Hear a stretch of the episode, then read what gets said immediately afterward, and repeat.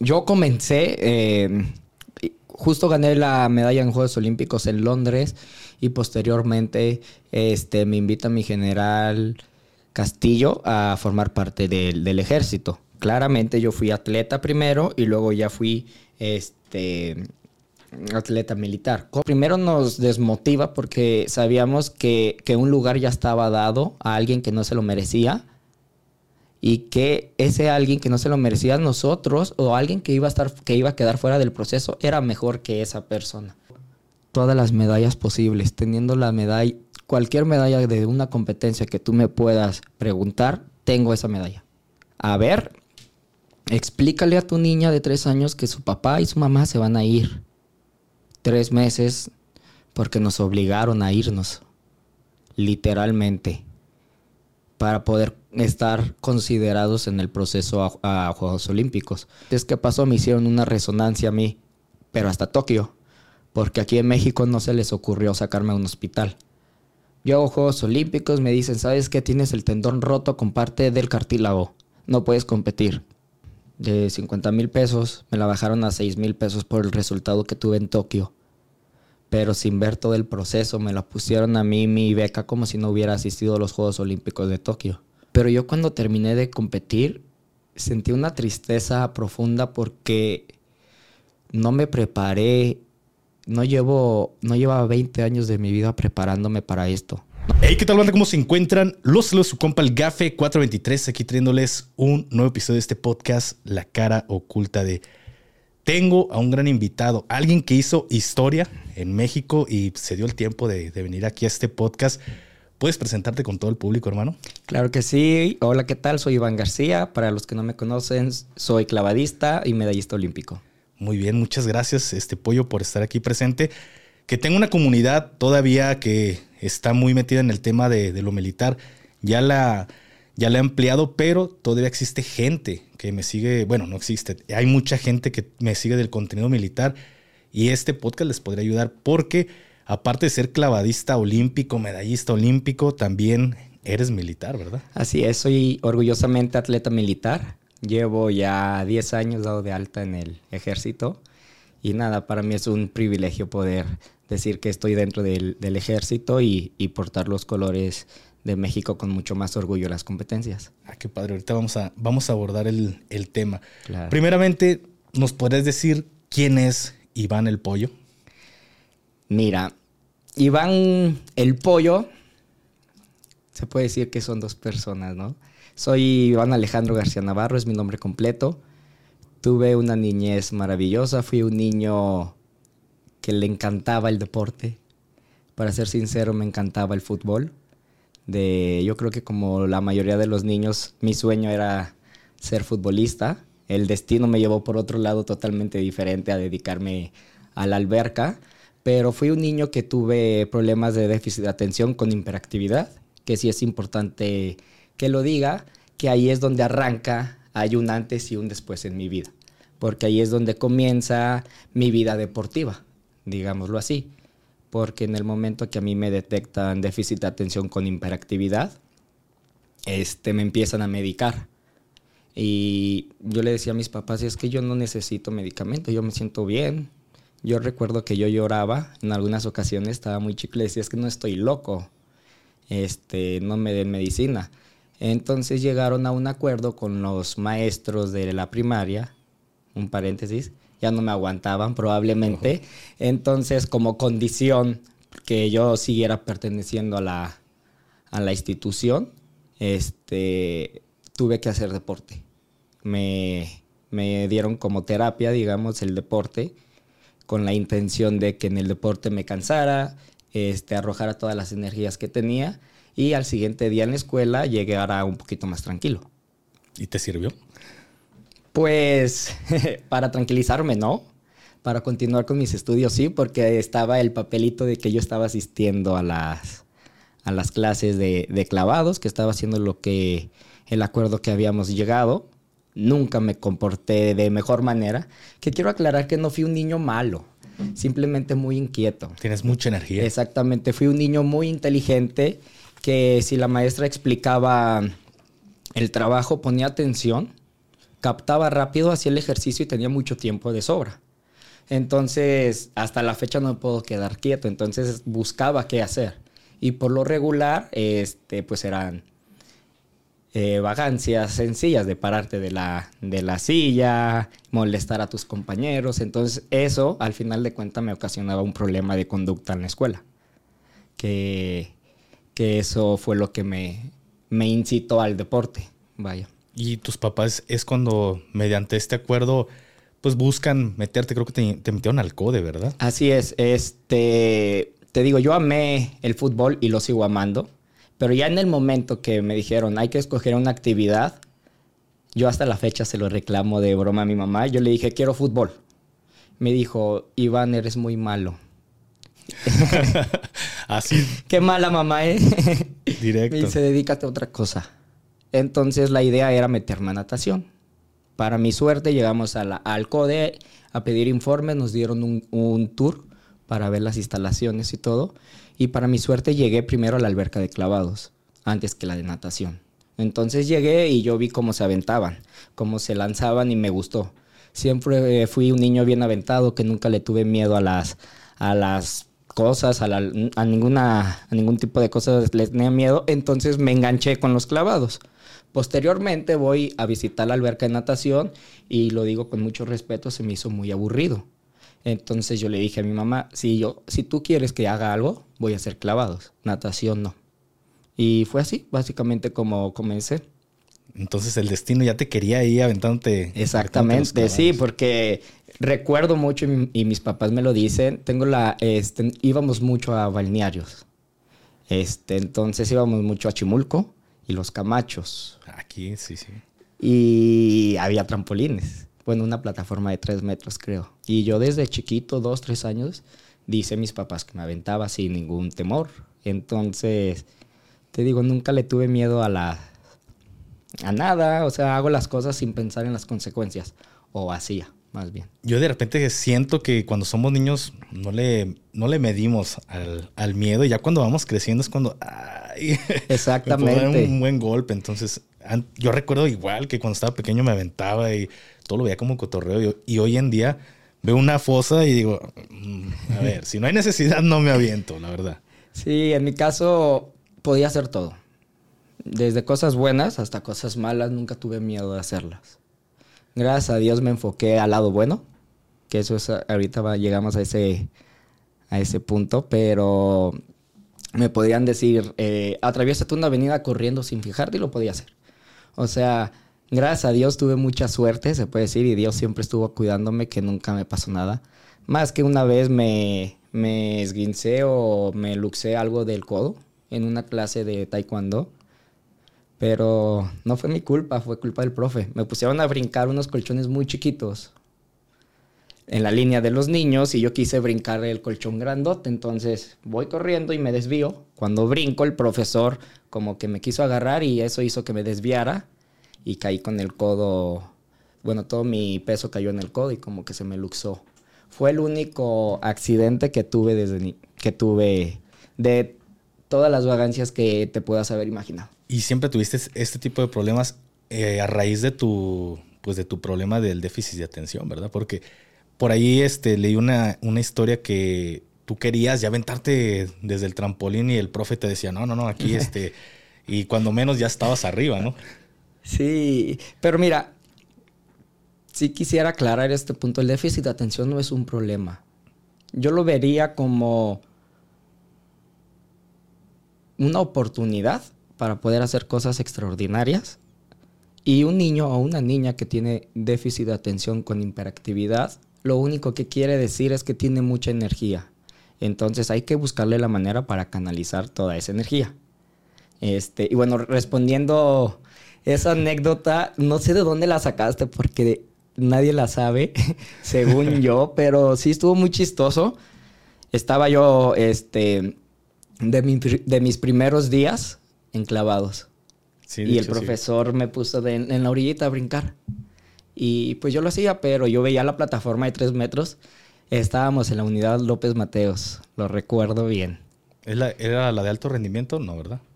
En ese entonces, eh, clavados, este, todavía no, no tenía una instalación formal, digamos. Apenas, bueno, yo nací en el 93, empecé clavados a los 7, entonces se puede decir que en, el, en los 2000, apenas todo lo que se conoce hoy como el CODE, apenas estaba en construcción, entonces no tenían muchas instalaciones establecidas. Entonces teníamos que estarle buscando. Había una alberca, pero era recreativa de la unidad López Mateos, que cualquier persona pagaba su boletito y podía entrar a, a nadar, digamos. empezaba todo. Así empezamos. También en el club de la UDG había otra alberca. En, en la, también en la universidad de la UDG había otra alberca. Y en Atlas Colomos había otra alberca. Entonces estábamos ahí buscando y capechaneándole entre todo para, para poder tener una regularidad. Y fue en esta alberca, la de López Mateos, donde... Era exactamente, fue la de López Mateos que me pusieron a aventarme de la orillita. Te comentaba que yo desde niño me aventaba de un poquito más alto, entonces el profe yo le dije, me quiero aventar de allá. Y me decía, usted está loco. Ah, porque era cubano, Era ¿verdad? cubano, se llama Raúl Pérez, todavía vive, por cierto. Entonces me dijo, usted está loco, usted no sabe. Y en un descuido, pues voy, me subo. pues. Me subo a la plataforma, este, te digo, se descuidó, no vio que yo estaba subiéndome. Y cuando él se dio cuenta, yo ya estaba en la, en la orilla. Mi la alberca de López Mateos es una alberca muy larga, entonces yo me aviento el, el clavado, a pesar de que mi profesor me está diciendo que no, y me dio mucho miedo salir porque me iba a regañar. Entonces lo que yo hice, antes de, de entrar al agua, adrede, agarré mucho aire y me fui nadando por el fondo de la alberca hasta el otro rincón de la alberca. Buena apnea. Entonces, mi profesor, el profesor cubano, eh, Raúl, pues ve que un niño principiante se lanza y pasan 3 segundos, 4 segundos, 5 segundos y no sale el niño, pues el profesor se aventó al agua con todo y, y ropa, con todo, o sea, no se quitó Sí, claro. nada. Lo mandaste mojado a su Y, casa. y yo por abajo acá nadando de pechito, de perrito, para llegar hasta el fondo de la, hasta la otra esquina del alberca. Ya cuando salí yo como si nada, ya había un desorden. Entonces ya mi profesor me sacó, habló con mis papás y me hicieron entender que ya en el deporte y más clavados tenía que, que- que hacer caso, porque ya es un deporte donde puedes tener un accidente fatal, inclusive.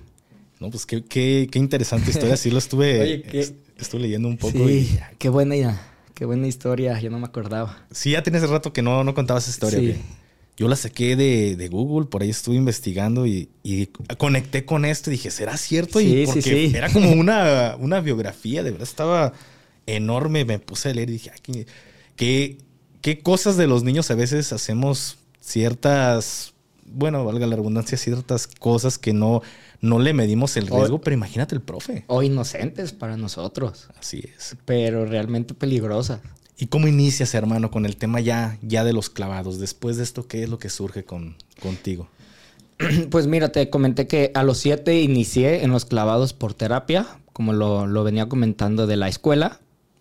Pas- pasaron los años, yo no me di cuenta, y yo creo que tenía 10 años de edad, o sea, ya tres años en clavados y ya estaba locamente enamorado de los clavados, sin darme cuenta.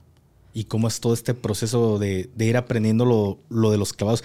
Porque una pregunta que, que me surge es, ¿te da miedo aventarte todavía de la plataforma? ¿Sí existe, aunque sea un poco de miedo, o ya es como algo muy normal para ti? Hoy por hoy me da miedo, pero por las cosas que hago, que ya hago muchas vueltas, muchos giros y ya es muy peligroso. Y más porque ya he tenido accidentes. Eso es lo que me da miedo. La altura nunca me dio miedo. Pero yo inicié, te digo, a los 7 ya tenía 10 años, no me di cuenta y poco a poco este, fui haciendo clavados más difíciles, me fui aventando de un metro, luego de, de 3, luego de 5, de 7. Y yo ya tenía 13 años y yo ya estaba en 10 metros, haciendo clavados que imaginaba yo en un momento hacer, o yo veía cuando iniciaba, veía en la tele, en los Juegos Olímpicos, y yo ya estaba intentando hacer esos clavados. Entonces, es muy difícil, porque me mucha gente a mí me pregunta, ¿qué ves en el aire? ¿Qué, qué se siente? ¿Cómo te ubicas? Es muy complicado a- eh, aprender todo ese proceso hasta llegar a, a poder controlarlo y tener una experiencia para poder ubicarte en el aire y no pegarte. Pero ¿cómo es que lo vas controlando? ¿Cómo es que empiezas a tener esta... Porque yo de verdad, si cuando me aventé de un paracaídas y vas con el, con el chute ya abierto, aún así se ve muy rápido cómo vas, cómo vas bajando. No me puedo imaginar estar dando vueltas y, y, caer bien. De por sí, cuando uno no salta bien, se da unos buenos madrazos. No me imagino cómo es ubicarte ya con, con, tanto giro. Mira, en realidad nosotros lo que tenemos que, que ver es cada vuelta que damos.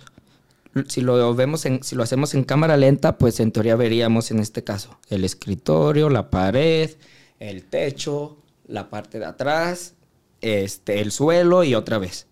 Pero nosotros vamos tan rápido que no sé qué veo, pero veo un punto. Siempre veo un punto. No sé si sea el suelo, si sea enfrente, no sé qué, qué es exactamente, pero veo un punto. Y cada punto que paso, voy sintiendo aparte la vuelta. Entonces lo que yo hago lo cuento. Por ejemplo, si voy a hacer cuatro y media, cada punto voy uno, dos, tres, cuatro y como voy este, viéndolo y sintiendo mi cuerpo exactamente cómo, en qué posición voy, pues ya sé, este, cuando ya me toca entrar al agua, ya sé que lo hice bien. Todo ese proceso se aprende este, desde niño, brincando y viendo un punto, intentando hacer una marometa, una vuelta, tanto para adelante como para atrás, y ver un punto solamente. Y así, se escucha sencillo, pero en realidad es muy difícil y más cuando ya se, se combina este, la velocidad, este, el miedo, se combina también la adrenalina, o sea, ya hay muchas cosas que, que te pueden afectar o distraer entre la teoría, digamos, y la práctica. Aunque hoy en día ya hay más cosas para, para que eso sea más, más fácil o más sencillo. Ya te pueden subir a, a una silla, digamos, que esa silla está amarrada este, como de unos ganchitos y a la silla la mueven y, la silla está fijada, pero solamente vas dando vuelta. Entonces el entrenador te va moviendo una, dos, tres, cuatro y, te va contando, lo va sintiendo y ahí es donde los niños empiezan a, desarrollar ese instinto o ese, ese sentir de, de ver y de ubicarte en el aire. También en las camas elásticas te ponen un arnés, como, digamos, sí, como un arnés de, calzoncito, brincas y empiezas a hacer las vueltas. De igual manera el profesor te va agarrando porque hay una, hay una parte de, cuerdas arriba y todo, y todo para que no, eh, en este caso el niño o la niña que lo esté haciendo o practicando no sufra un accidente. Porque el entrenador lo va agarrando. Ese arnés se usa en el gimnasio y se usa en el agua también. Ah, también ya lo... Ya lo pueden llevar a la alberca. En la alberca normalmente se usa solamente en 3 metros, en el trampolín de 3 metros, porque este, obviamente necesitan que, haya espacio arriba para que se coloquen las cuerdas, eh, fuerza para poder eh, jalar al atleta. Entonces, si lo intentarían hacer de 10 metros, sería casi imposible porque de nada sirve porque tú de 10 metros ya vas muy rápido. Si vas a tener un accidente y el profesor te quiere parar, no va a tener la suficiente fuerza para pararte. Inclusive te puede llegar hasta Exactamente. Inclusive digamos que es Sansón. Si te para, tú vas dando vueltas tan rápido y, realmente la rotación hacia el otro lado te va a causar un, este, una lesión. Entonces, normalmente, te digo, se utiliza en la plataforma de, en el trampolín de 3 metros y también ya hay alberca de esponjas. En lugar de caer a la alberca, como hoy se, se ve mucho en los en los trampolines y estas cositas de niños, nosotros acá tenemos trampolines y plataformas y caemos a esponjas. De igual manera ahí vas desarrollando la habilidad, la visión y todo lo que necesites antes de irte a la alberca. Ya una vez estando en la alberca ahí sí ya es el examen, digamos.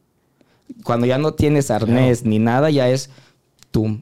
Porque ya tienes, si haces un, un ejercicio mal, digamos, ya nadie te puede salvar. Ahí ya nomás caes al agua. Pues. Y ya pueden llegar las lesiones, ¿verdad? Exactamente. Pues qué bueno que ya existen más métodos para ir enseñando a los niños, pero a ti te tocó todavía. Hay un método más que se llama burbuja. Digamos, este meten una estructura al fondo de la alberca que eso va conectado a una máquina que suelta aire a presión.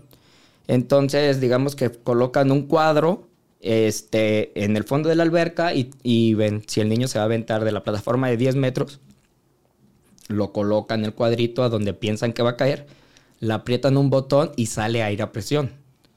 Eso lo que va a generar es que se genere una, valga la redundancia, una burbuja grande que rompa la ficción de la, del agua, como que la fuerza.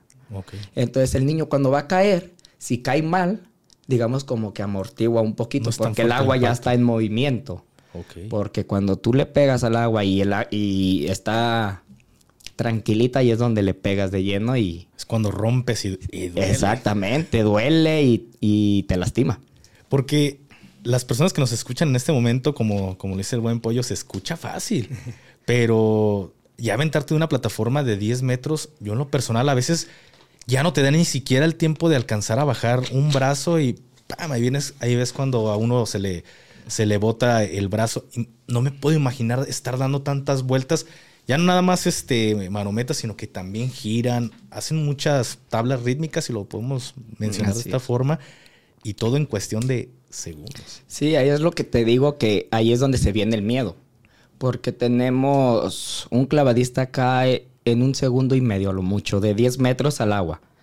Tú tienes un segundo y fracción para intentar hacer cuatro vueltas y media o intentar hacer dos vueltas y media al frente con tres giros. Entonces vas 10 metros se escucha mucho, pero vas demasiado rápido. A veces no te alcanza. necesitarías, y más cuando llegas cansado, dices, ay, por favor, den un metro más. 10 metros se vuelve muy poquito por, por la cantidad de vueltas y giros que estamos realizando. Entonces ahí es lo complicado. Cualquier descuido, cualquier cosa mínima, está en que hagas un clavado perfecto o no lo hagas. O que tengas un accidente o, llegues caminando a tu casa. Es muy, muy difícil. ¿Y cómo es todo este proceso que empiezas ya a pensar para los Juegos Olímpicos? Creo que le pegaste, no sé si esté mal, pero no sé si fue los Panamericanos de Guadalajara los primeros. ¿O fueron? Así es. Este, yo tuve, obviamente, competencias anteriores, pero la competencia que me marcó y que hubo también un antes y un después fue los Juegos Panamericanos del 2011 en Guadalajara, de donde yo soy, en mi casa. Entonces, justo este, cuando yo estaba por cumplir 18 años, mi entrenador usó mucho la psicología de vamos a hacer 100 abdominales tu pollo intenta hacer 120, porque recuerda que los panamericanos son en casa y es una fiesta que la están haciendo para ti, tú tienes que estar y tienes que ganarla. Entonces, como que mi entrenador me preparó desde mucho tiempo antes, este, sin yo saber que iba a estar presente, obviamente, porque hay, hay muchísimas filtros que tienes que pasar. Pero ya en el momento que supe que iba a ser en los Panamericanos, fue maravilloso, porque son de esas veces que te empiezas a dar cuenta que los sueños empiezan a ser realidad. que lo que tú veías de niño muy lejano, sabes y estás a un paso de vivirlo. Entonces fue un, proceso bonito y complicado a la vez. Muy bonito porque yo salí a la calle y eh, para la gente que no me conoce, yo soy de Guadalajara. Entonces yo salía a las tortillas y me encontraba a alguien me decía, ah, yo voy a pagar un boleto para ir a verte. O sea, yo sentía mucho el apoyo de las, de las personas. Entonces fue eso muy bonito, que también se, si no tienes una buena preparación psicológica se vuelve muy complicado. Se vuelve ya en presión. Exactamente, se vuelve en presión, pero el momento de la competencia fue maravilloso ver, ver la alberca llena, tanto en sincronizados con mi compañero Germán como en individual, que para mí era muy importante ser el mejor clavadista de, de todo América, porque eso me daba mi pase a los Juegos Olímpicos y reafirmaba muchas cosas que pasaban en México. Entonces, el yo haber ganado los Juegos Panamericanos aquí en Guadalajara con mi gente, estar parado en lo más alto del podium, escuchar el himno nacional y no solo escucharlo, cantarlo con tres mil personas que estuvieron ahí, fue algo maravilloso. Entonces ya de ahí se vienen los Juegos Olímpicos de, de Río. ¿Y qué fue lo que sentiste cuando te ponen tus dos medallotas, una en diferente categoría? Son momentos muy bonitos que hoy, que ya lo viví y me hace recordarlo, me gustan más. En el momento te ponen la medalla y dices, sí, lo logré a huevo, soy el mejor de México, soy el mejor de América y ya estoy clasificado a los Juegos Olímpicos. Te ponen esa medalla, disfrutas, pero tú cuando bajas del podio, tú ya tienes. Sí, es un poco de presión, pero tu mente y también tú ya tienes el objetivo de estar pensando en lo que viene. Entonces, no tienes tanto tiempo de, de disfrutar como quisiéramos, digamos, porque estamos así es el deporte. Ganas una, pierdes una, no pasa nada. Prepárate para lo que viene. Entonces, lo disfruté mucho todo el proceso y todo lo que, lo que duró, pero cuando ya se terminaron los Juegos Panamericanos, mi objetivo se, se convertía en los Juegos Olímpicos de Londres. Ahorita que me mencionas los filtros, me gustaría saber cuáles son estos filtros que, que tuviste que pasar para participar para los Juegos Panamericanos, porque más adelante se va a unir esta pregunta a, otra. Normalmente mm, tienes que ganar un selectivo, el nacional, el que compiten todos los de México, y solamente hay dos plazas por, por país, por prueba. Quiere decir que en Juegos Panamericanos solamente puede haber dos mexicanos compitiendo, dos cubanos, dos canadienses, o sea, dos por país. Entonces el proceso primero es ganar los selectivos nacionales que se vuelven muy complicados. Posteriormente, si es que no hacen otro selectivo, pues ya vas directamente, compites en los Juegos Panamericanos y ganas eh, plaza olímpica, se vuelve todo otro, otro proceso que la que Mm, bueno, más bien, en mi tiempo, cuando yo gané, porque ahorita ya se están cambiando las cosas, ya me hice bolas. Cuando yo, yo estuve en los Panamericanos, tuve que pasar selectivos. Obviamente no llegas a competir directamente al de los Panamericanos. Tú desde un año antes haces todo tu proceso. Centroamericanos, Panamericanos, es clasificarte a algunos campeonatos mundiales, algunas copas del mundo. Entonces, eso lo que te hace es ya estar este, tomado en cuenta o estar en la pelea como lo de decir, tomado en cuenta. Exactamente. Porque al final, este, en mis tiempos sí, sí se hacía mucho el, tú ganas tu lugar, tú vas. Sí llegaron a ver este, dos, tres cositas que a veces regalaban los pases o los daban, digamos, de, de dedazo. Pero como en todo el deporte, ¿no? Que hay cosas que, que uno no puede cambiar y tenemos que, que seguir con eso pero ya para clasificarte a unos Juegos Olímpicos ya el proceso ya se vuelve más, más duro. Eh, tienes que ganar igual manera los, eh, los, el nacional, de ahí irte a una competencia internacional, que en este caso es un campeonato mundial. Te puedes clasificar desde un año antes, en este caso 2012 te clasificas desde el 2011 en el campeonato mundial. Solamente los 12 mejores del mundo clasifican a Juegos Olímpicos. Aquí ya no hay tanto como el dedazo. Los que no se alcancen a clasificar, hay otro filtro internacional poquito antes de Juegos Olímpicos, como cuatro o cinco meses antes, que son los últimos. Dicen, a ver, se repartieron, porque también por continente dan plazas. Se repartieron seis plazas por continente y se ganaron 12 en el campeonato mundial. Vamos a ver, este, digamos, Iván estuvo dentro de los 12 en el campeonato mundial, ya tiene una plaza para México. Y ese mismo Iván ganó los Juegos Panamericanos. Iván ya no puede ganar dos plazas. Entonces empiezan a ver quién ganó dos plazas y todo. Entonces dicen, quedan 36 plazas, 30 plazas. Se hace un último campeonato mundial y ahí sí es ganar o morir. Todos contra todos y gánense todas las plazas que queden. Esos son los filtros. Pero ya aquí en México, como bien lo mencionabas, existe el dedazo. Y eso que tanto te desmotiva como deportista de decir dietas, entrenamientos y todo lo que se le acumula a un deportista porque lo sé. Y decir, le dieron, le dieron el pase a, al, por el compadrazgo, oye amigo. Entonces, ¿cómo lo sientes tú? ¿Qué tanto te desmoraliza decir, yo me esforcé y a él se lo regalaron?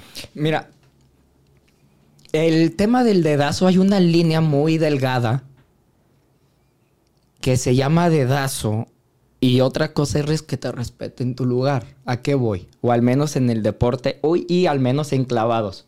Pasa, debería de ser así. El dedazo es, por no decir nombres, tú Iván, tú Juanito y tú Pérez. Iván es el primero por obvias razones o, o el último por obvias razones. Pepe es el segundo. Iván y Pepe quedaron muy pegados y el tercero quedó muy alejado. Entonces llevan al tercero. Ahí es donde existe el dedazo que dicen, bueno, el tercero fue bueno, pero ya no tiene por qué ganar. Ya no tiene más argumentos. Lo siguen llevando porque hay una presión política atrás de él. Y lo que te digo de la línea muy delgada puede ser que el primer lugar en ese momento esté lastimado. O en ese momento no esté bien preparado por alguna circunstancia o porque simplemente su preparación o su etapa de entrenamiento está, está puesta para llegar aquí. Lo explico, habemos deportistas o hay deportistas que se preparan para ganar un campeonato nacional. Entonces, de su línea del tiempo ellos la utilizan para llegar bien aquí. Y ganan el campeonato nacional, pero cuando ya llegan a los Juegos Olímpicos ya no hay, ya no, ya no tienen energía, ya no ya llegan mermados. Y su talento ya no les da. Y habemos o habíamos deportistas que nos concentrábamos en llegar a Juegos Olímpicos, donde sabíamos que 100% aquí vamos a estar a nuestro mejor nivel. Íbamos a rendir. A veces en el proceso ponían una competencia donde por tus cosas tú no estás preparado para competir, pero sí o sí tenías que hacerlo. Entonces ahí es la línea muy delgada en que te digo, el dedazo y el no. Pero en mi caso sí había dedazo, porque sabíamos muy claro este, quiénes éramos el primero, el segundo y el tercer lugar, y que siempre llegaba, bueno, y el cuarto, y siempre llevaban al cuarto. Entonces, obviamente, en esa parte sí nos dolía. Como tú dices, nos, nos, nos des, primero nos desmotiva porque sabíamos que, que un lugar ya estaba dado a alguien que no se lo merecía y que ese alguien que no se lo merecía nosotros o alguien que iba a estar que iba a quedar fuera del proceso era mejor que esa persona. Entonces, este sí se volvía un poquito complicado, pero realmente en mis tiempos casi sí pasó este muchas veces con, un, con una sola persona, pero este no se veía tanto como como los últimos problemas políticos que se han visto. Y en ese momento, por ejemplo, los que la persona que a ti te tocó, la incluían en el grupo que sí le, habían echado ganas, no de, de, hace un año, sino que vienen trabajando desde los siete años de edad para llegar a este punto. Y entre esas personas que sí trabajaron, incluían a este que nada más venía por, por el dedazo. No, obviamente eso lo que genera es una rivalidad este, deportiva y al final también un poquito personal por cómo se están dando las cosas. Entonces, este, al menos en ese momento mi grupo de, clava, de, de, de Jalisco habíamos muchos clavadistas. Entonces se puede decir que entre nosotros agarrábamos nuestra onda y todo, y a la otra persona pues sí se veía muy notorio que, que estaba solo. Okay. ¿Y cómo es llegar a los Juegos Olímpicos de, Río? Fueron los, los, primeritos, ¿verdad? Los míos fueron los segundos. Yo gané ah, en Londres en el 2012. Entonces fue Londres y después fue Río. Sí, yo llevo Londres, Río y Tokio. Así es. ¿Y cómo te fue en Londres? En Londres muy bien. Fíjate que gané medalla de plata. Este, no he mencionado esto que sí es importante mencionar. Nosotros, mi entrenador, mi compañero de, de, clavados en ese, en ese entonces. Y yo nos pusimos a analizar y queríamos ganar, no queríamos ir a, a Juegos Olímpicos por ir, queríamos ganar, queríamos hacer historia. Entonces le apostamos al grado de dificultad, le apostamos a ser ese, ese niño loco que iba a ser lo inimaginable y lo que era imposible y lo que nadie se animaba a hacer. Entonces tuvimos una etapa muy fuerte de preparación. Me voy a regresar un poquito. Yo creo que desde los 12 años, 13 años, preparando exclusivamente dos clavados. Justo cuando teníamos 17, casi 18 años antes de Londres. Estábamos listos para poder hacer esos clavados, que eran muy complicados. Era cuatro y media adentro, era un clavado, que en ese momento todos hacían tres y media. Te lo explico rapidísimo. Este, esta es la plataforma. No sé, a ver, un control. Ándale. y con mi cartera. La plataforma. Ahí ya se ve, muy bien. Un poquito más arriba. Ahí aquí mero, está. Sí, La parte del control aquí es mi cara. va. Entonces, digamos que si yo brinco así, estoy brincando para enfrente. Entonces, lo que yo hacía era, me ponía así para atrás, dándole la espalda a la alberca. Tenía que brincar para atrás, pero dan- darle vueltas hacia, aden- hacia el frente, como hacia adentro. Entonces, hacía esto. Si me, si me explico un poquito, Claro. me pongo así. Para, esta es la cara, brincaba y, y pasaba así las vueltas ya. Entonces, por el tipo de clavado, pasas muy cerca de la plataforma, porque tienes que brincar para atrás, zafarte un poquito, pero empezar a rotar hacia enfrente, como si te fueras a pegar. Entonces, todo el mundo hacía tres vueltas y media. Salían uno, dos, tres y abría y caíamos al agua. Yo lo llegué a hacer. Por mi, por mi cuerpo y por las habilidades que yo tenía, nos dimos cuenta que me cabía otra vuelta, sin albur, porque Sí, que en el aire podía realizar otra vuelta.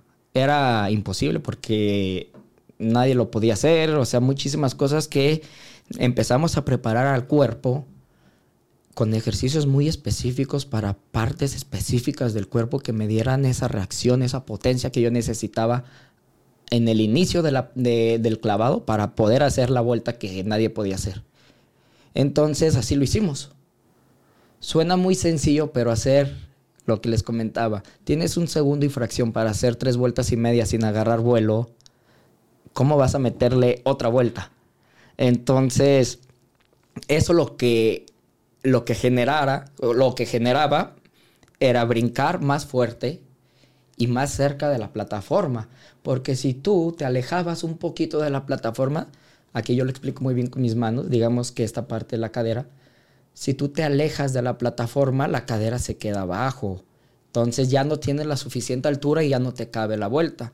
Teníamos que hacer es brincar, intentar subir la cadera para, para ganarle un metro más y tener, digamos, 11 metros. Lo- pero lo que eso te hacía era meterte a la plataforma.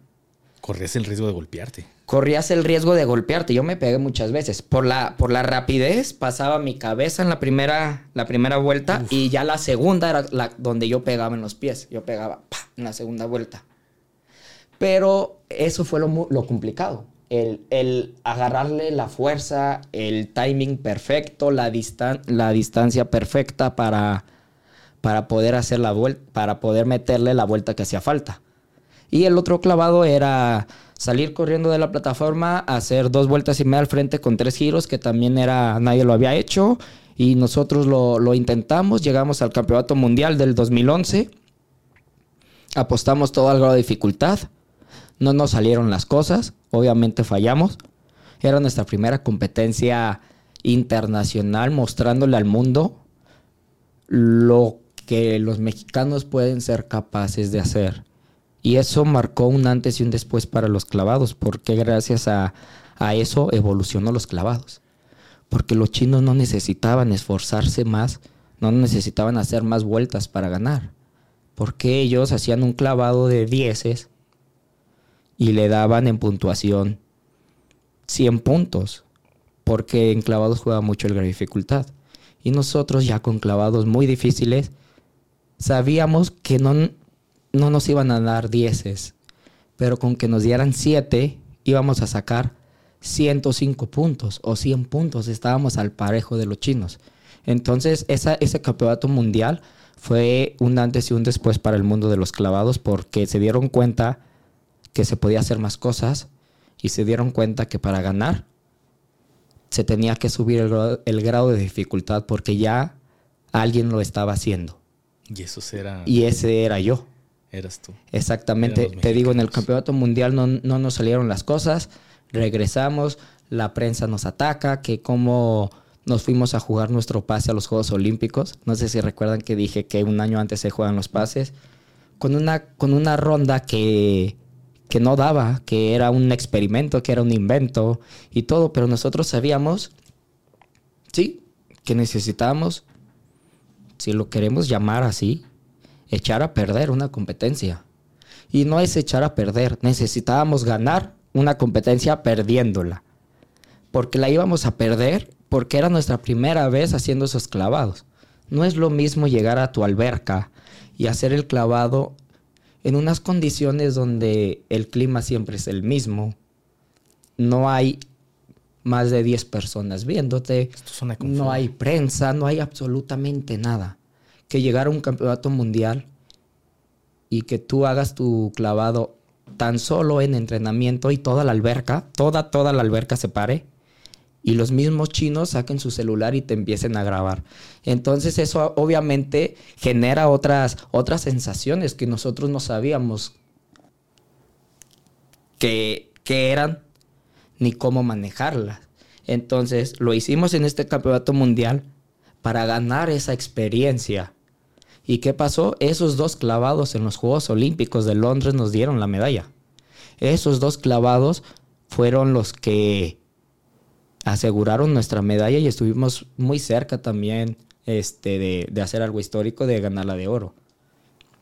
Bueno, me maltripié, no muy cerca, pero no estuvimos tan lejos de los chinos.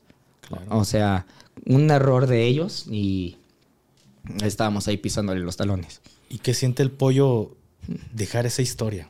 Porque no cualquier persona deja un, un pedacito de historia en nuestro país ocupas o ser deportista o hacer algo muy importante para que se te recuerde de que, ah, existió hace tantos años un clavadista llamado El Pollo. ¿Qué sientes dejar esta huella?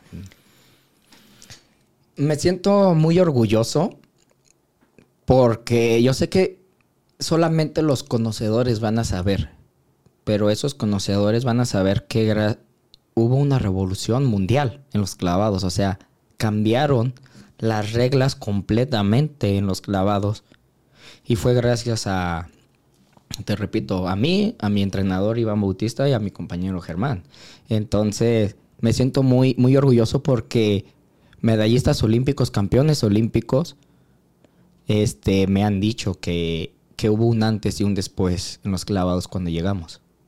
Y a mí me lo dijo, me lo dijeron en Tokio, entonces con eso, esas, con eso es lo que me quedo, con el, el agradecimiento o que el mundo de los clavados, o que siempre va a estar mi nombre, más bien, en que fui el loco que, que hizo que los chinos se animaran a hacer más cosas. Y el mundo entero. Ahorita van muchas veces que mencionas los chinos. ¿Sientes que ellos son los rivales siempre a vencer? O... En clavado sí. Los chinos es potencia mundial y si hay 10 medallas posibles, se llevan las 10. Últimamente se les escapa una o dos, pero es, la, es el rival y es la potencia a vencer. ¿Ya crees, ¿A qué crees que se deba esto?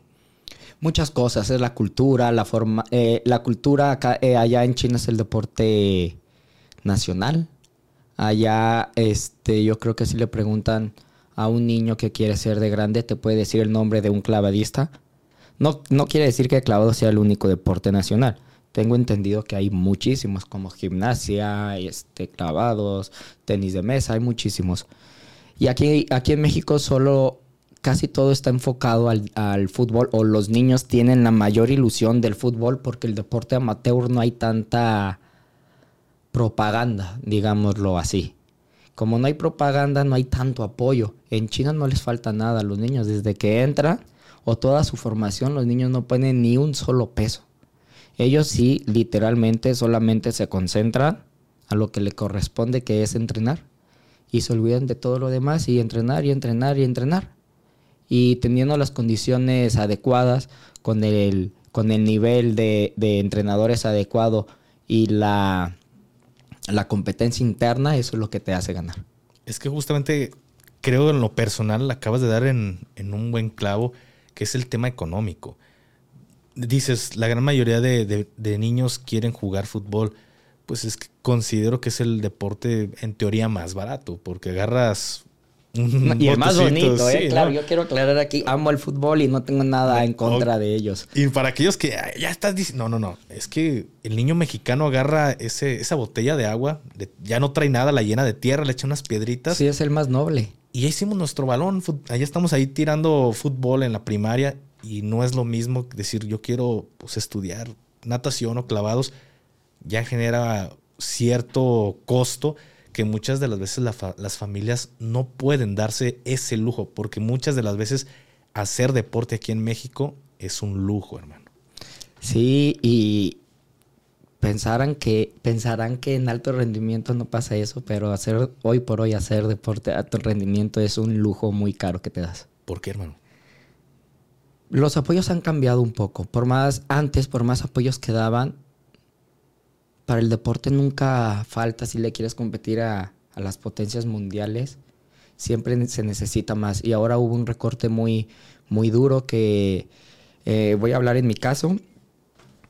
Eh, nos estamos brincando mucho, pero de, tener mi beca eh, de 50 mil pesos, me la bajaron a 6 mil pesos por el resultado que tuve en Tokio pero sin ver todo el proceso, me la pusieron a mí mi beca como si no hubiera asistido a los Juegos Olímpicos de Tokio.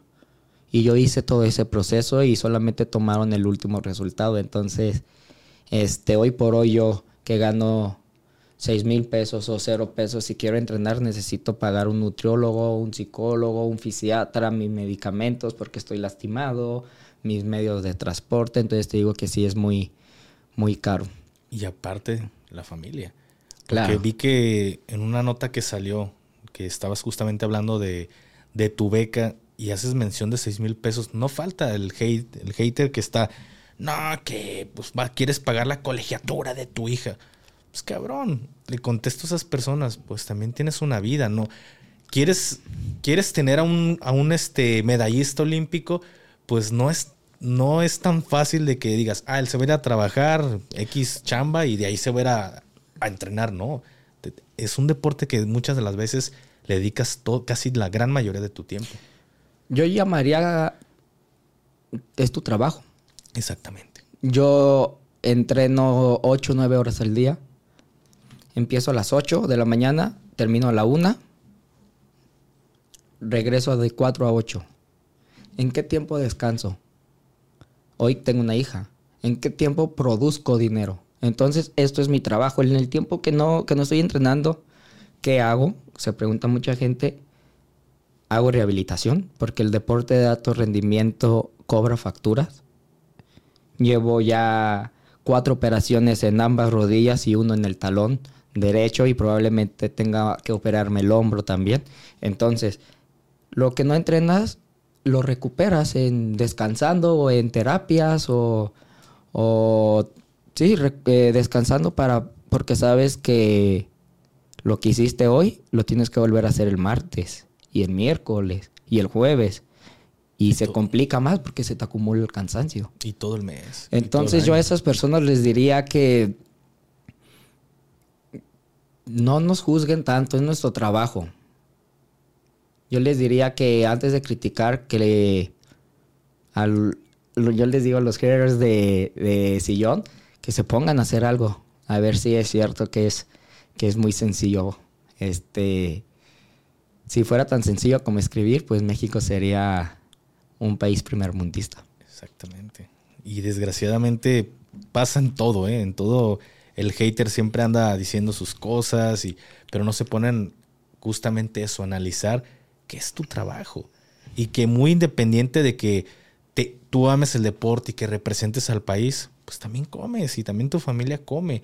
Y desgraciadamente, pues imagínate que te bajen tu beca deportiva, que al final de cuentas es tu sueldo, que te lo bajen a 6 mil pesos y todavía costear todo lo que, eh, medicamentos, terapeutas y todo lo que, y aparte la familia, con 6 mil pesos. No, terminas haciéndolo por amor.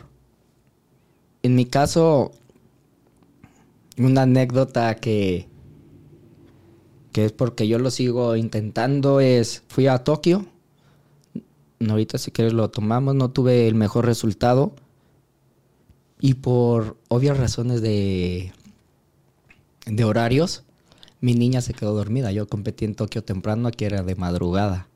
Entonces, cuando aterrizo en México, mi, mi, bebé me abraza y todo y me dice, ay papi, perdón, me quedé dormida. Puedes ir a otros Juegos Olímpicos ahora sí para verte. Entonces, en este caso yo lo hago más. Por eso, que por lo otro, porque del otro salgo perdiendo. ¿Quieres que tu hija te, ahora sí te pueda ver despierta? Ojalá, si no le pondré videos, ya sé, si no se logra, que estoy en el proceso y le estoy echando muchas ganas, pero te digo, llevo cuatro operaciones de rodillas. Esta última me costó y me está costando mucho trabajo recuperarme porque se me tronaron los tendones este, infrarrotuliano. Espero no equivocarme. Por tanto esfuerzo de por, justo esa, por justamente esos dos clavos que te mencioné, tuvimos que adaptar mucho nuestro entrenamiento a brincos, a fuerza explosiva. Entonces todo el día yo me la pasé brincando en, en el suelo, en lo duro, porque la plataforma es de concreto, es dura. Brinco, brinco, brinco, sentadillas, máximo, fuerza máxima y todo el tendón es de liguitas y se truena. Una vez que se truena, no sé si se pueda volver a reparar al 100%, pero en mi caso, para atletas de alto rendimiento, nunca quedó. Nunca queda al 100. Nunca queda al 100, exacto. La primera, digamos que de nacimiento lo tienes al 100. Luego 80, te lo van dejando, te lo van reestructurando lo mejor posible, pero pues es algo que no, que tú sabes que no tiene solución para quedarte al 100%.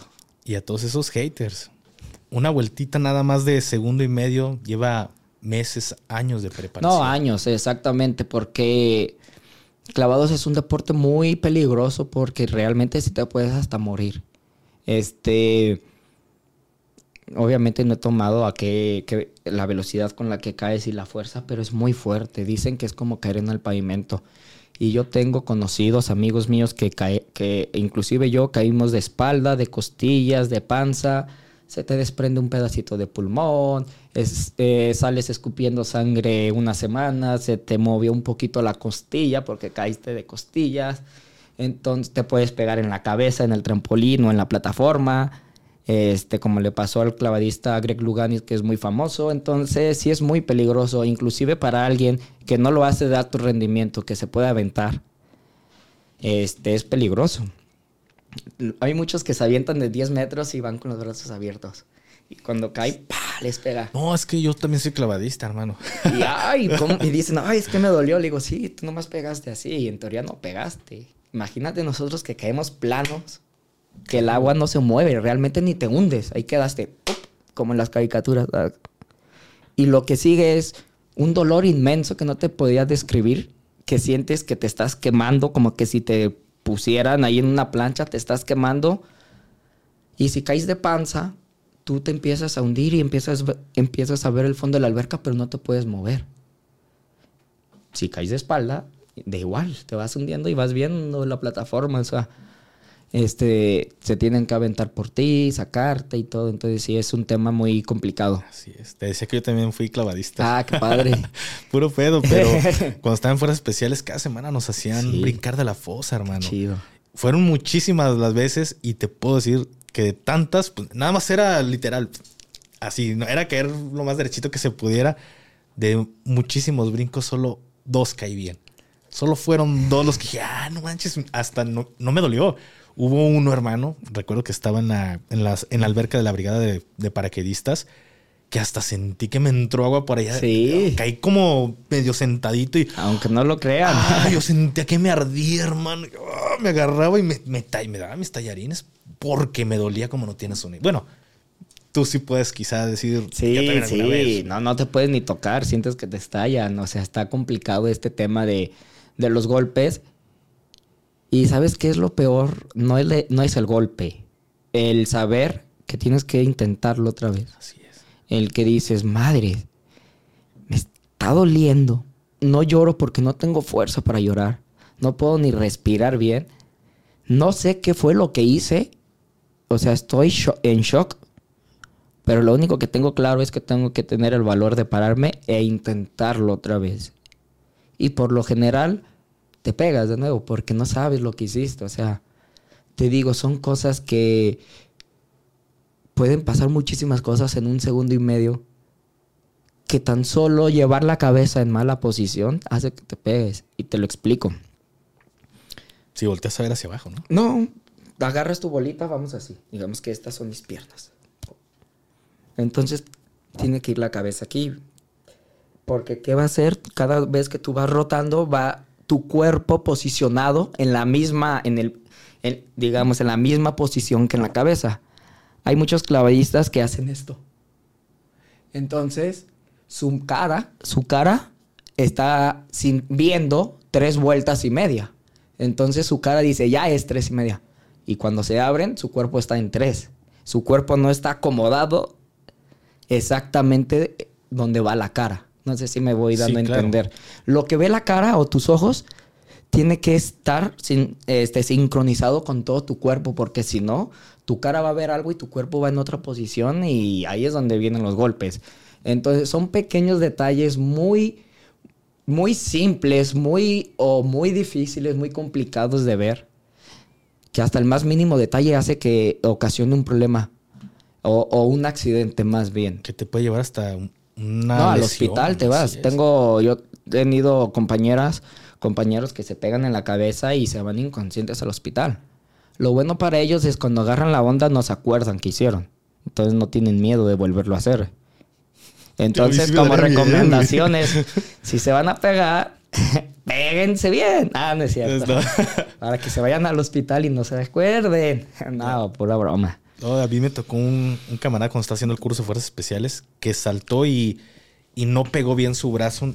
Entonces la misma fuerza con la que iba cayendo hizo que se le levantara. Y en el momento en el que cae, pues le zafó el hombro, hermano. Fíjate que yo tuve una experiencia así en, un, mundial. Justo yo le comenté, estaba haciendo un, un- clavado parado de manos. Y le comenté a mi entrenador, le digo, ¿sabes qué? Ya estoy cansado. Y el típico de, haz uno más y ya. Y en ese uno más, cuando salí, como que no tuve mucha fuerza y se me hablaron las manos. El chiste fue que no alcancé a, a entrar bien y nosotros tenemos que entrar agarrados de la mano. Está la teoría de entrar así. Si tú entras así, la fuerza de la, del agua te va a abrir las manos y te va a pegar. Y duele. Y duele, claro. Entonces tú tienes que entrar así para que tú seas el que abre el agua, perdón, el que abre el agua, el que, el que rompe esa línea del agua, no el agua a ti. Entonces nos agarramos así. Yo no alcancé a agarrarme, que me faltó nomás cerrar. Yo entré así, sin cerrarme. A la hora de que entré, el agua me movió todo el brazo y se me luxó, se me zafó como un poquito el hombro y se, se me luxó el hombro izquierdo y me desgarró parte del pecho de la hora del, del jalón. Y yo estando en China, imagínate, tres días antes de mi competencia, si con el hombro, digamos, un poquito, con el pecho desgarrado y el hombro un poquito luxado, pues ahí es donde le doy gracias al doctor Juan, que descansa en paz. Hizo brujería conmigo. Me puso... La de. Sí, sí, sí. Era un excelente doctor. Me inyectó infinidad de cosas que en lugar de que el líquido se viera rojo, se veía entre verde, amarillo, yo qué sé. Eh, me puso mucha, mucha venda para darle soporte y muchísimas cosas. Me aplicó casi, casi la de ahí te va el reiki y todo. y pude competir. Quedé en séptimo, entonces, eh, sí, a lo que mencionas, de no agarrarte bien. Nada más por no te- ¡Ah! cerrar Sí, lo que te llevó. Sí, por no. Me faltó esto. Ya siento así, ya las manos no- ya tenía el soporte para que no se me abrieran. Pero entré así, sin poderlas cerrar y No, es que el agua me hizo como quiso. Y todas estas lesiones, ¿quién u, u operaciones que te pueden llegar a hacer, quién las paga? ¿Tú o el mismo gobierno te, te da un apoyo para poderlo pagar? Tenemos eh, seguro como atletas por parte de CONADE, entonces siempre han estado, en mi caso, cubiertas eh, por parte del seguro. Ok. Sí. Hace un momento me comentabas, hubo malos resultados en, en Tokio. ¿Qué fue lo que pasó en Tokio, hermano? Sí, a ver, déjame tomo agua porque se viene duro. Es la primera vez que voy a hablar de esto. Ah, exclusiva, ¿eh? Sé. exclusiva apoyo. No, y fue por las cosas que me animé a venir. Ah, muy bien. Tenemos entonces exclusiva. Bueno, el proceso de Tokio como para todo el mundo, fue dos años muy complicados, ¿no? Juegos Olímpicos tuvieron que haberse celebrado en, en 2020. Todos sabemos ya el horror de la pandemia y todo esto, entonces se fue posponiendo, posponiendo, posponiendo y se pospuso total un año. Empezando 2021, eh, nos hablan de la CONADE a todos, a todos los involucrados en el proceso que, y nos obligaron a irnos al CENAR, obligados. Ah, el CENAR es el Centro Nacional de Alto Rendimiento que se encuentra en el Estado de México, que es como el CODE, pero en México. Entonces, con la finalidad de entrenar allá, en un búnker, donde tú estés, estés seguro del COVID y puedas entrenar.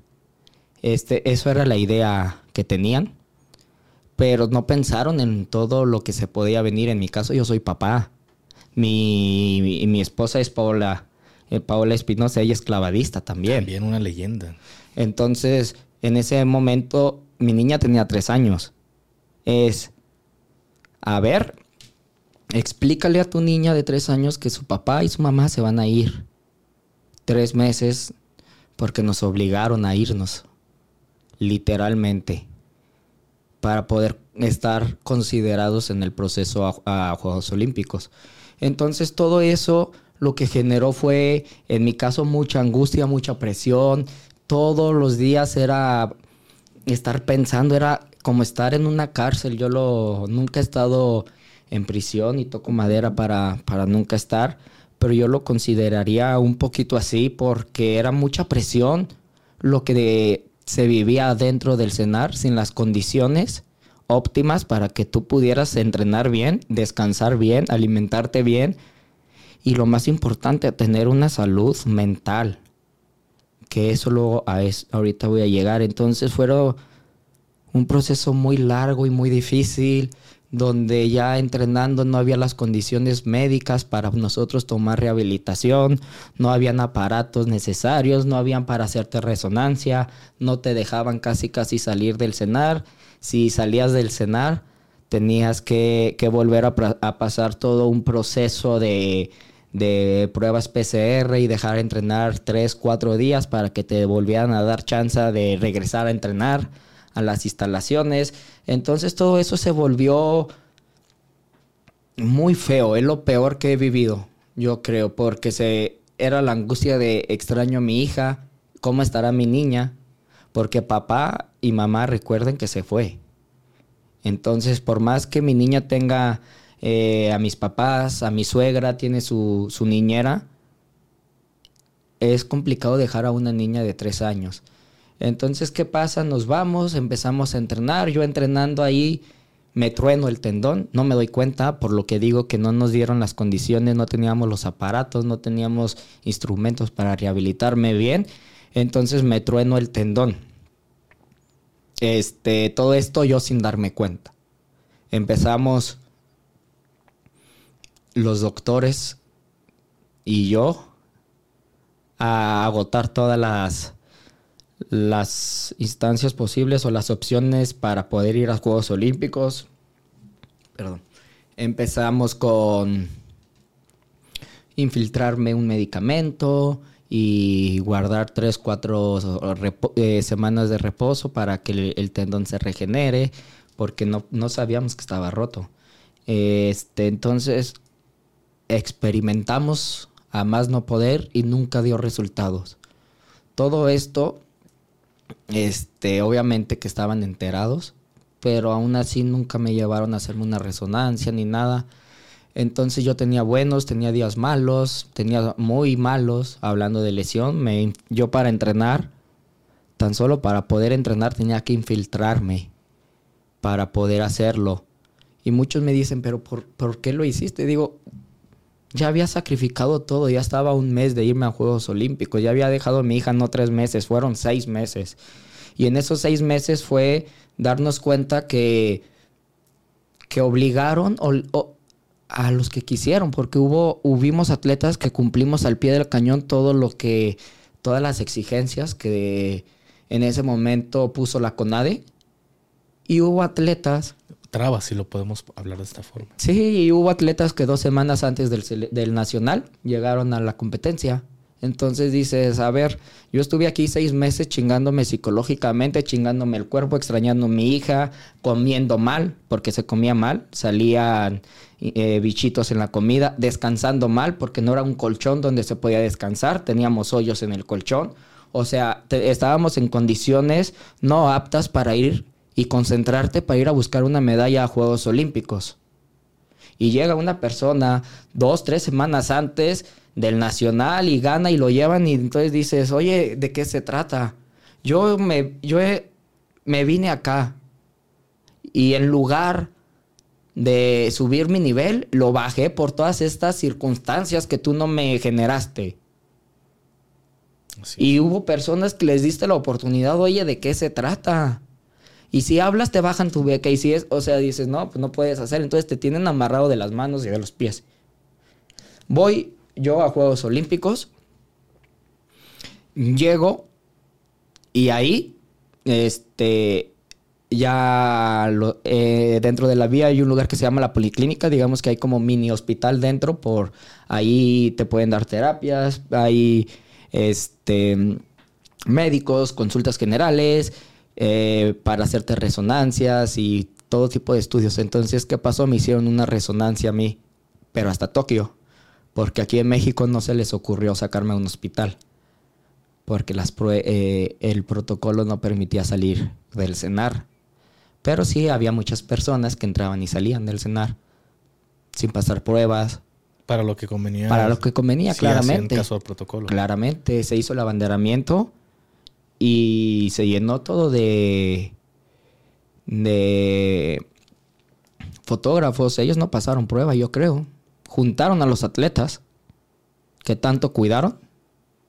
Para que en un segundo tengas ese eh. roce con el quizás o sea, periodista. Me explico, o sea, y, no, y, no solo con todo, o sea, hubo muchas irregularidades en todo ese proceso que, que fue lo que hizo que yo sin darme cuenta me fui desgastando, desgastando, desgastando. Yo hago Juegos Olímpicos, me dicen, ¿sabes qué? Tienes el tendón roto con parte del cartílago no puedes competir. Yo estando ya en Tokio, le digo a mi entrenador, ¿sabe qué, Iván? Pues está pasando esto. Yo no puedo ya ni caminar. Yo para comer tenía que comer con la pierna estirada porque tenía de tener la rodilla doblada, me empezaba a punzar, pum, pum, pum, pum. Pero todos los médicos de Conade me decían, no te preocupes, eh, estando allá, te voy a infiltrar algo para que no sientas nada y tú puedas competir normal no vas a sentir dolor. Pero todo este proceso de que yo me estoy lastimando, que estoy sintiendo dolor, que me están infiltrando, que me están poniendo infinidad de cosas, que estoy brincando y me estoy desgarrando más, que no puedo entrenar, ya estando en Tokio con toda esa presión. Entonces yo en ese momento hablé con unos compañeros que estaban allá. Yo les dije muy sincero, le dije, ¿sabes qué? No puedo competir. No, inténtalo tú. Ellos habían competido ya en sincronizados. Mm, tuvieron un buen resultado, quedaron cuarto lugar. Y no quisieron. Se regresaron a México, entonces ya con toda la presión de te mandamos y si no compites a ver qué pasa, ¿no? Entonces tuve que competir. Obviamente intenté dar lo mejor de mí. No recuerdo exactamente qué lugar quedé. Si eran 30, yo creo que de 27 fue algo muy... Ah, sí la tiene. Sí. fue algo muy complicado por todo eso que yo había pasado. Voy a decir algo que no sé si la gente lo vaya a tomar mal. Pero yo cuando terminé de competir sentí una tristeza profunda porque no me preparé, no llevo no llevaba 20 años de mi vida preparándome para esto. No me preparé los últimos seis años de mi vida, digamos, o los últimos dos años de mi vida sobre la pandemia, que fue una circunstancia psicológica muy feo porque se compite, no se compite, se entrena, no se entrena. Entonces ya había pasado muchísimo sacrificio para yo estando en juegos no intentar hacerlo mejor. Entonces obviamente que el resultado me decepcionó demasiado. Me dolió mucho, pero muy dentro de mi corazón sentí una paz y una calma que dije, gracias a Dios, ya no voy a sufrir, ya no me va a doler. Ya esto terminó. Ya se terminó para mí, voy a regresar a mi casa, a abrazar a mi mujer, a darle un beso a mi hija, pedirle perdón. Yo sentía eso, pedirle perdón porque le fallé, porque no pude lograr un resultado que ella se sintiera orgulloso. Esa era mi manera de pensar. Entonces todo esto que pasa, entro, entré en depresión. Nadie lo sabe, es un tema que solamente mi familia y mi círculo muy cerrado lo sabe, pero me quiero animar a decirlo porque es un tema muy realista.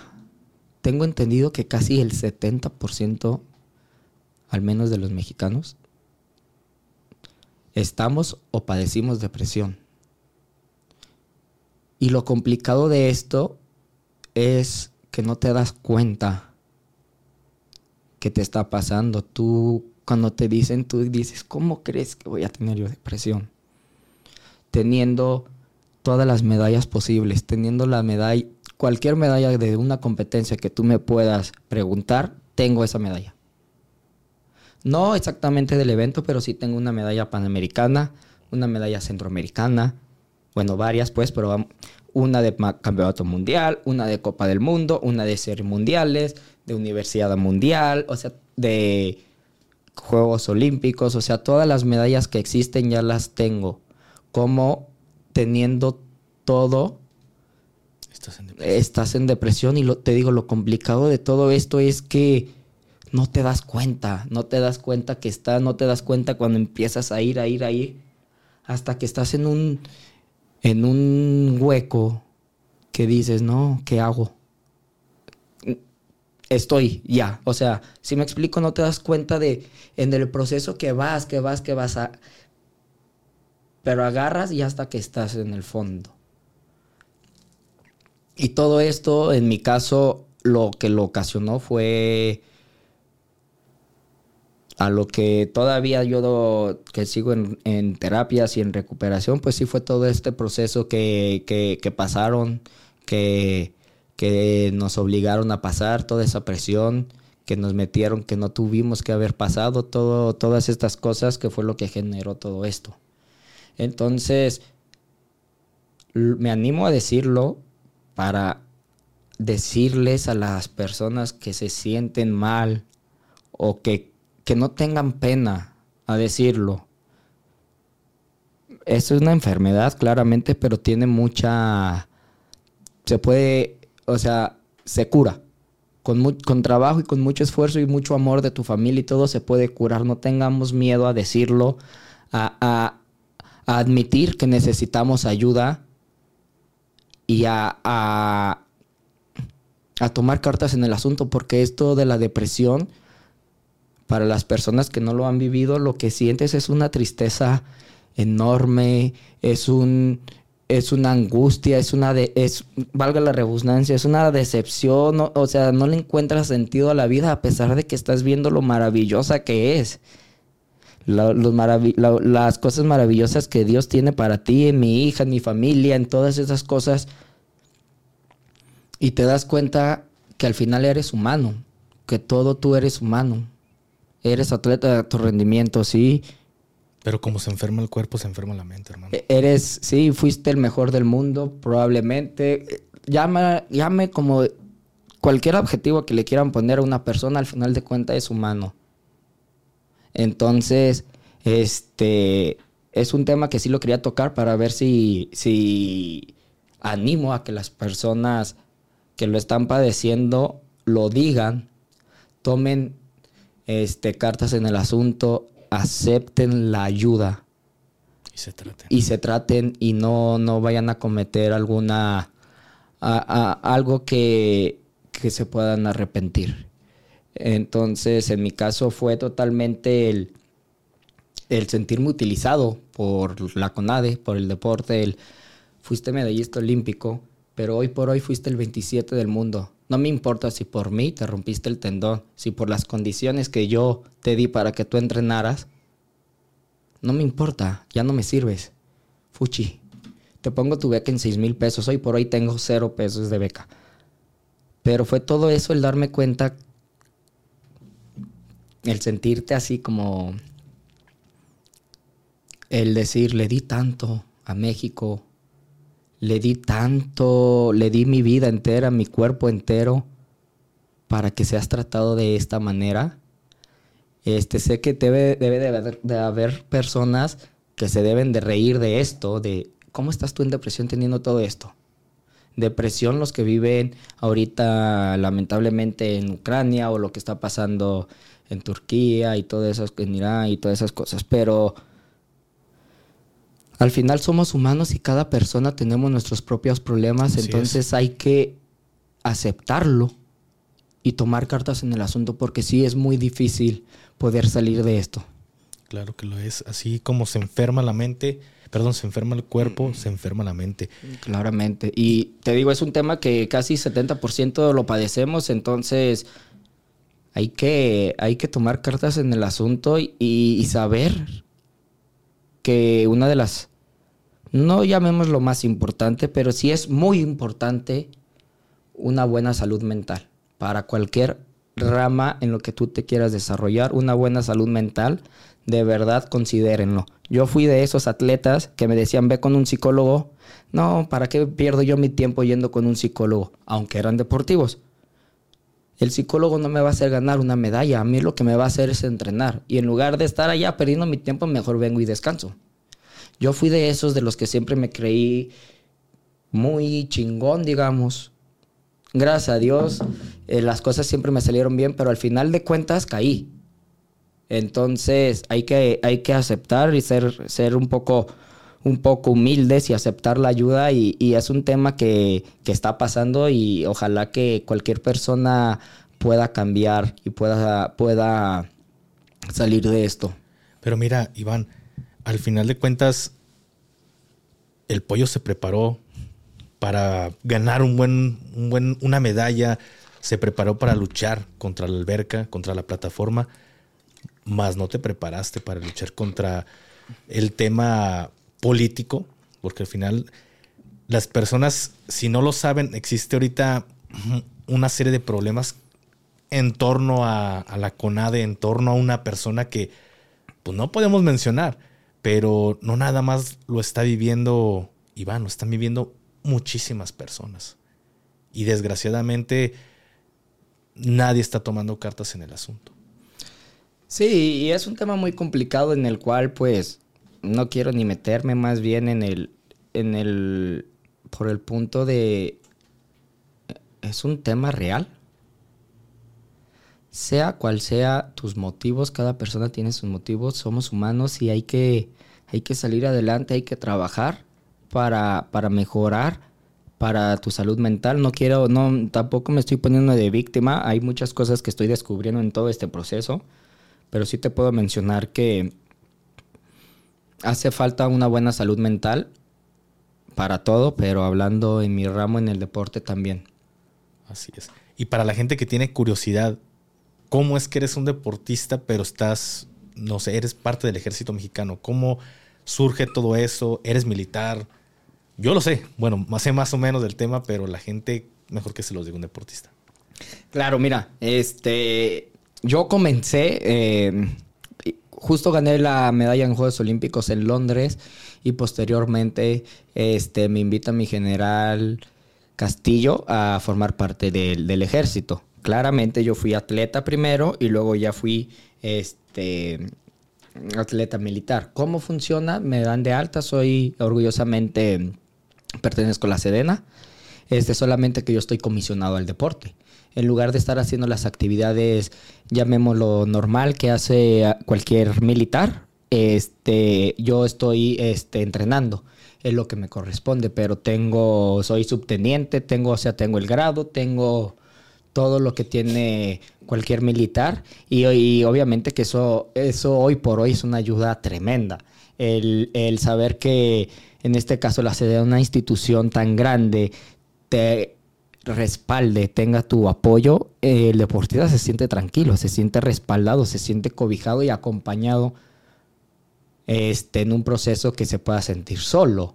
Independientemente, este, tienes tus pagos mensuales, tienes tus seguros para tu familia, entonces también eso te quita este, inconscientemente un problema de la cabeza, el, el, saber que estás haciendo lo que te gusta y en esta parte tienes cubierta a tu familia con este, cualquier problema que pueda surgir en el de la salud, que en este caso yo he utilizado bastante el seguro médico militar y realmente no tengo palabras más que de agradecimiento. Inclusive en la pandemia, en el pico más fuerte de la pandemia, mi papá fue, fue sobreviviente de, de, COVID y estuvo en el hospital militar. Entonces, son de esas cosas que no tengo más que palabras de agradecimiento y lo que me corresponde es entrenar e intentar seguir dando una buena imagen para México y para, para las nuevas generaciones de los niños. Que bien, si no los motivo este, a ser militares, saber que el deporte va muy unido también con la rama militar y tenemos muchos valores similares. El trabajo, el respeto, el trabajo en equipo, la confianza, etc, etc, etc. Entonces, al final, una cosa va de la mano con la otra. Así es. Y fíjate que hasta eso Sedena no escatima en, en el tema médico. Yo tengo casos, a mí no, gracias a Dios yo no lo llegué a requerir más que en el nacimiento de, de mi hija, pero hubo compañeros que, que sí llegaron, sus hijos llegaron a requerir este servicio, porque a nosotros como militares sí es un poco que vea el pelotón de sanidad y ten tu paracetamol, aunque llegues con otra enfermedad, ten, tu paracetamol, pero con el tema familiar es, no es que Sí, sí, sí. Y como tú lo dices, acá lo más importante es la familia. Sí, sí. Y bueno, al menos yo este, creo que tuve suerte y se puede decir que fui de los consentidos, que también cuando yo necesité el servicio médico, a mí sí no me daban paracetamol, a mí sí me, atendían correctamente, pero te digo, todo esto es gracias al deporte y, al esfuerzo que, que, que, le hemos puesto. Y sí quiero recalcar que nada es gratis, todo, todo, todo no lo hemos ganado. y también de esta manera todo es posible, o sea, que la gente vea que todo es posible. Claro. Y ahorita, ¿qué le puedes decir? ¿Qué consejo le puedes dar a, todos los jóvenes que nos están escuchando y dicen, yo quiero ser a lo mejor clavadista o boxeador, no sé, pero que quiere ser algún deportista? Mira, yo qué le digo a ese chavo es, lo más importante es ser feliz, ¿no? Claramente, ser feliz, disfrutar tu vida, pero sí a los, no tanto a los chavos, es a los papás. Porque al final los chavos o los niños, en este caso, este, hablando de, una cierta, no soy psicólogo, pero yo que sé, de 5 a 7, 8 años, el niño a lo mejor no tiene tanta, no está preparado para saber qué es realmente lo que quiere. Entonces, en este caso, le corresponde al papá intentarlo guiar por el buen camino. Entonces, ¿qué le digo yo a esos papás? Es, invierte tiempo porque ese tiempo al final te va a dar resultados. En lugar, si tú le inviertes a tu hijo dos, tres horas de llevarlo a una escuela de natación, a una cancha de fútbol, este, no sé, a cualquier cosa sana, llamémoslo de esta manera, porque no solamente puede ser deporte, hay niños que les gusta el arte, que les gusta bailar, que les gusta la literatura, entonces enfocar toda esa energía a algo positivo. Claro. Para que en el futuro, este, en lugar de que estés cargando un arma, o estés haciendo vagancias, puedas mejor estar cargando una medalla olímpica como esta. Este, y que los papás también sepan que el deporte es una inversión, no es un gasto. Y no lo hablo económico, lo hablo de tiempo. El deporte o cualquier, en mi caso, el deporte salva vidas. Suena muy tripiado, pero realmente yo si no hubiera sido deportista, a lo mejor toda mi energía se hubiera sido mal este, canalizada a otra parte. Y probablemente yo estuviera preso, estuviera, a lo mejor ya, ya me hubieran matado, o fuera también un médico o cirujano muy exitoso. Pero es aquí depende el enfoque que los papás, el principal yo creo que es los papás, porque es de donde nace todo. Y ya al final le corresponde al, al niño este, hacer su chamba. Así es, echarle todos los kilos.